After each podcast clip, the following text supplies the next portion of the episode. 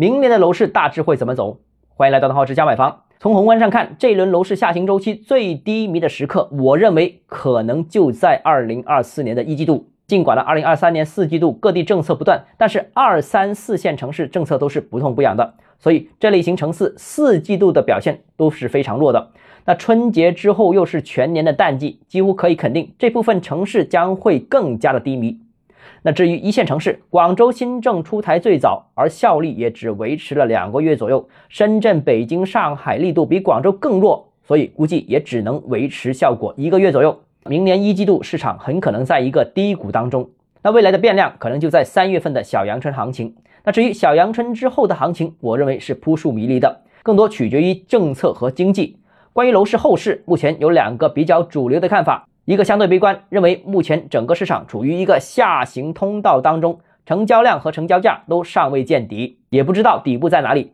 如果有大的利好提振，那市场很可能会扭转颓势。那第二种则认为，中国楼市因为量和价都跌了百分之三十左右，所以市场应该在低位找到了新的平衡，继续下跌的空间应该不大了。关键原因在于市场始终存在于购房的刚性需求。而过去两年时间，市场下跌速度太快，以至于已经基本完成了调整的整个过程。那以上两点，我更倾向于第二点，因为第二种观点持有者多数是投资机构，而第一种观点持有者基本上是散户。按存量市场的经验看，多数人都是赚不到钱的这个逻辑。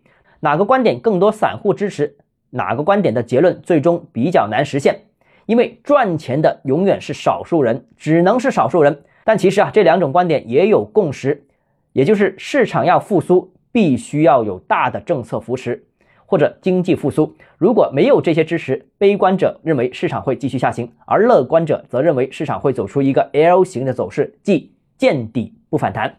从时间上看，我认为明年的市场会呈现先抑后扬的格局。总体预测是上半年表现不佳，年终政策则进入实质性的升级，下半年开始逐步有复苏。好，今天节目到这里。如果你个人购房有其他疑问想跟我交流的话，欢迎私信我或者添加我个人微信，账号只交买房六个字拼音首字母小写就是微信号 d h e z j m f。想提高财富管理认知，请关注我，也欢迎评论点赞转发。